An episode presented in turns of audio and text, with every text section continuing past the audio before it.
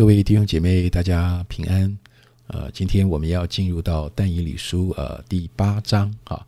我想先来读前面几节的呃经文哈。我尽量不要读的太多，还是鼓励大家能够自己看一下哈。好，但以理书第八章第一节，伯沙撒王在位第三年，有异象现于我但以理，是在先前所见的异象之后。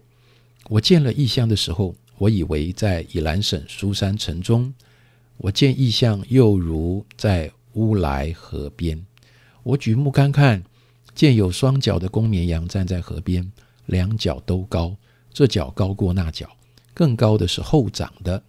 我见那公绵羊往西、往北、往南抵触，兽在他面前都站立不住，也没有能救护脱离他手的。他任意而行，自高自大。我正思想的时候，见有一只公山羊从西而来，遍行全地，脚不沾尘。这山羊两眼当中有一非常的角。他往我所看见站在河边有双脚的公绵羊那里去，大发愤怒，向他直闯。我见公山羊就近公绵羊，向他发烈怒，抵触他。折断他的两脚，绵羊在他面前站立不住。他将绵羊触倒在地，用脚践踏，没有能救绵羊脱离他手的。这山羊极其自高自大，正强盛的时候，那大脚折断了，又在脚跟上向天的四方长出四个非常的脚来。四角之中有一角长出一个小角。向南，向东，向荣美之地，渐渐成为强大。他渐渐强大，高级天象，将挟天象和星宿抛落在地，用脚践踏，并且他自高自大，以为高级天象之君，除掉常献给君的凡祭，毁坏君的圣所。因罪过的缘故，有军旅和常献的番祭交付他。他将真理抛在地上，任意而行，无不顺利。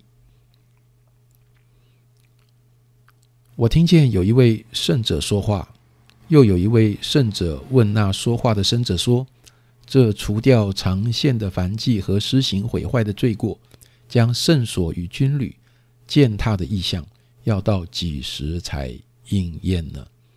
他对我说：“到。”两千三百日，圣所就必洁净。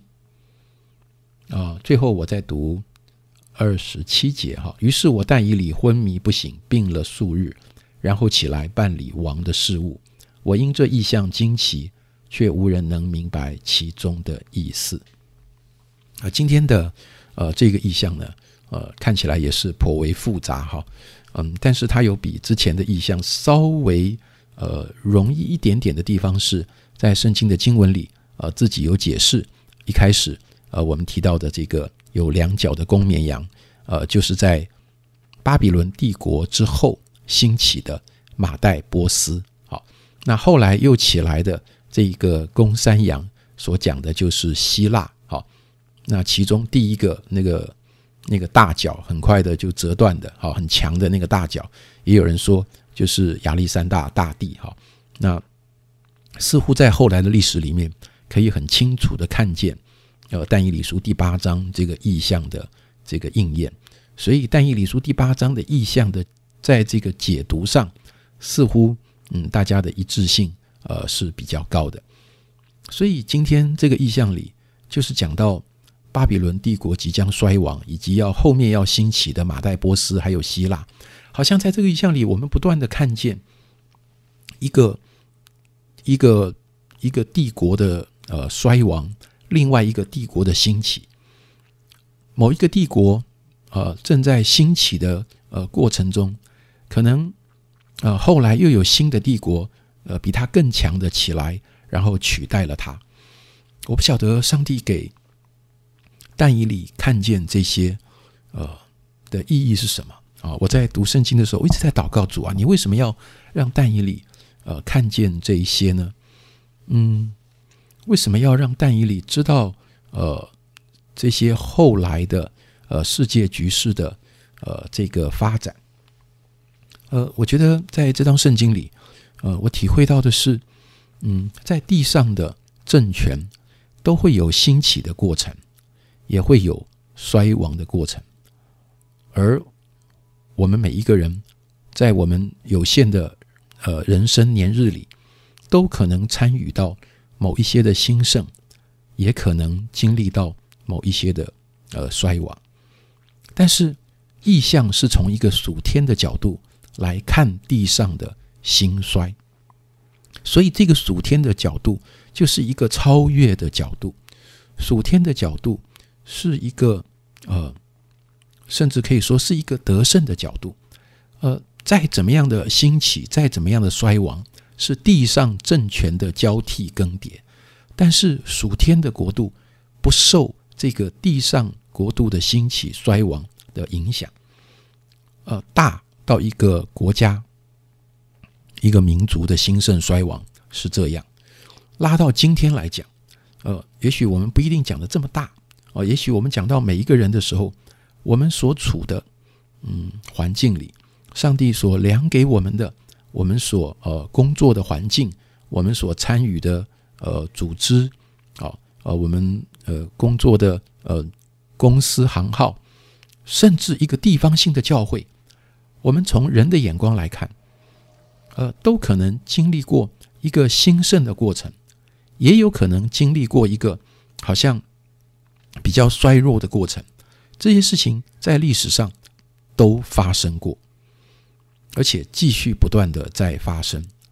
让我想到的是，神透过这个意象，也让但以理知道，他这一辈子从他年轻的时候到他现在已经比较年老了，他所服侍的。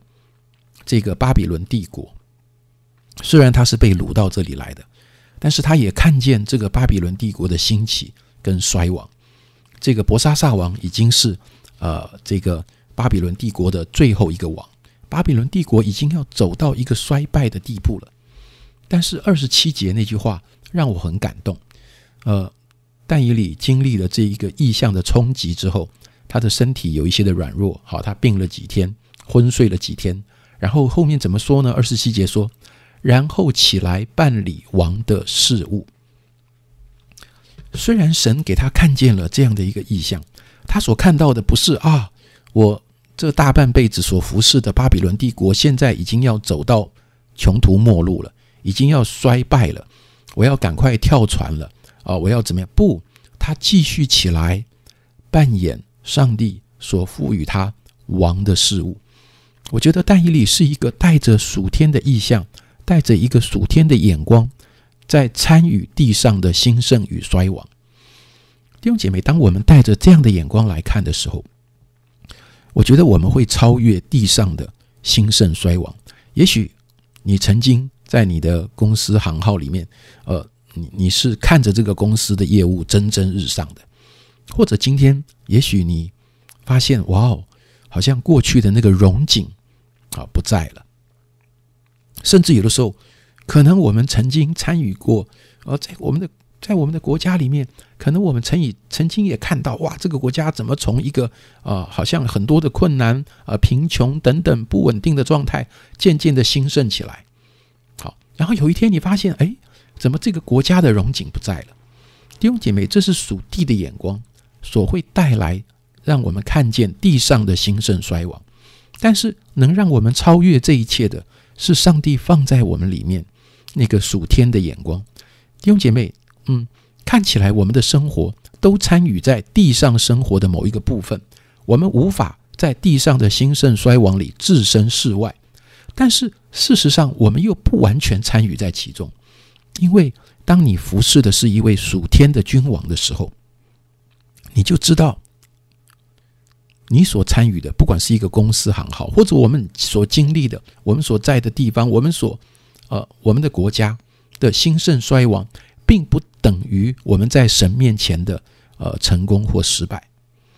我想但以理书让我们看见，从但以理刚被掳到巴比伦到现在，从那个尼布贾尼撒最鼎盛的时期，到现在这个博沙萨的时代，这个。这个巴比伦帝国已经要走到呃最后了。我想神看但以理这一个忠心的仆人，他的每一天在神面前都是成功的。他每一天带着属天的眼光侍奉这位天上的神，他带着属天的眼光，在他的所被赋予的国家国事上忠心的时候，在神的眼中他是成功的。所以国家兴盛也好。国家渐渐衰败也好，并不完全影响神怎么看但以理，也不影响但以理怎么活在神面前。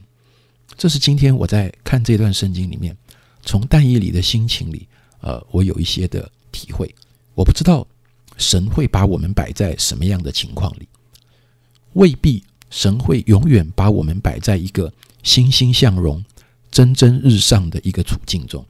或许在我们人生的历程里，我们也会参与在某一些感觉比较没落的一个时刻。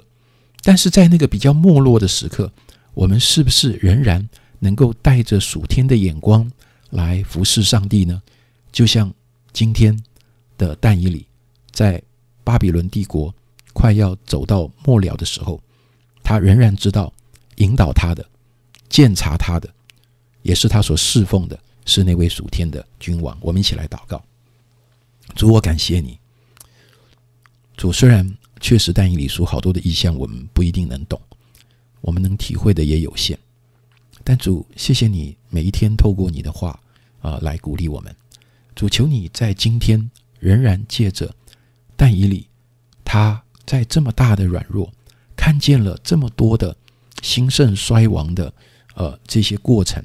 他能够看见你在其中掌权，他看见你在其中掌权的同时，他又能够在你所量给他的这新的一天里，他继续起来做他该做的事。